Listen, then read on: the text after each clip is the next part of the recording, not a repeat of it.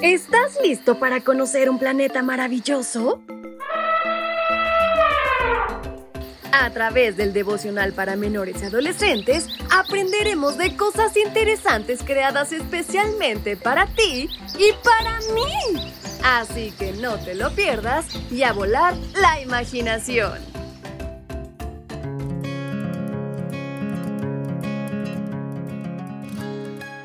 ¿Te gusta saltar? Pues sabes, en esta mañana conoceremos un poco más de un animalito que brinca, brinca y brinca. ¿Sabes de quién se trata? Pues vamos, no te la puedes perder. Bienvenidos sean todos a su devocional para menores y adolescentes. Su amiga Fabi les saluda y les invita a prestar muchísima atención a nuestra reflexión que lleva por título La canguro heroica. El versículo que nos acompaña lo podemos encontrar en el libro de Juan capítulo 3, versículo 16. Pues Dios amó tanto al mundo que dio su Hijo único, para que todo aquel que cree en Él no muera, sino tenga vida eterna. Amén.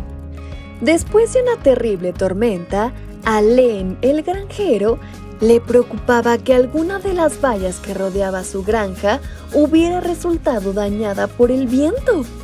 Para asegurarse de que no se había escapado ningún animal de la granja, Len caminó junto a la valla que rodeaba su finca. Si hubieras visto a Len, probablemente te habrías reído, porque la canguro mascota de la familia llamada Lulu siempre iba saltando junto a él. Aunque tener un canguro de mascota no suele estar permitido en Australia, te voy a contar cómo sucedió y por qué las autoridades permitieron la adopción de Lulu. Diez años antes, la familia había encontrado a Lulu en la bolsa de su madre, que había muerto atropellada por un automóvil.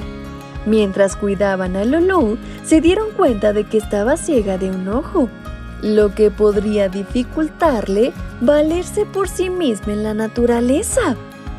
Lulu era una estupenda mascota para la familia, pero también era una gran compañera para Len mientras trabajaba en la granja. Un día, mientras Len revisaba la valla, Lulu lo seguía de cerca. Entonces, Len se detuvo para examinar unos alambres rotos y de pronto cayó una rama enorme de un árbol que le provocó un golpe en la cabeza y lo dejó inconsciente. De vuelta a la granja, la familia se sorprendió al darse cuenta de que Lulu llamaba a la puerta.